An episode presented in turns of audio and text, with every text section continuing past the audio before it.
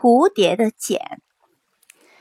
有一个人得到一个蝴蝶的茧，据说这只茧不久之后就会变成一只紫色的美丽蝴蝶。一天，茧的皮被咬破了一个小口，这个人坐在桌子前，仔细的看着蝴蝶宝宝费力的挣扎，好像母亲分娩一样。那个看不清形状的小生命折腾了好几个小时，还是没有什么进展。又过了一会儿，他好像精疲力尽，停了下来。这个人决定帮他一把，于是把剪皮的口弄大了一点，小蝴蝶终于完全出来了。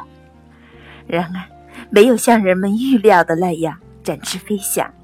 它战战兢兢地拉动着一对皱巴巴的翅膀，身体还像一只臃肿的小虫。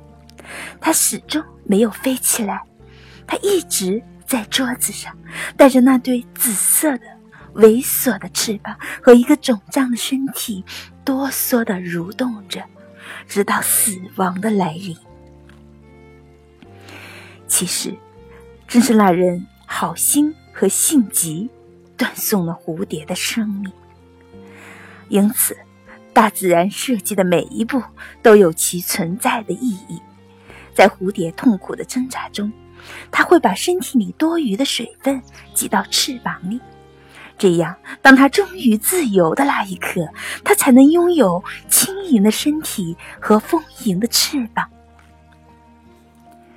关爱和伤害，也是一对矛盾。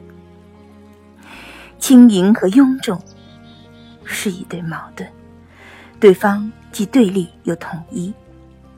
没有任何人的帮助，完全靠自己的力量冲破茧皮的蝴蝶，虽然当时很痛苦，但能拥有轻盈的翅膀，从而能够自由的飞翔在蓝天。有了那个人不当的关爱，小蝴蝶少了一些痛苦，但是得到的。是臃肿的翅膀，无法展翅飞翔，直到死亡。关爱变成了伤害。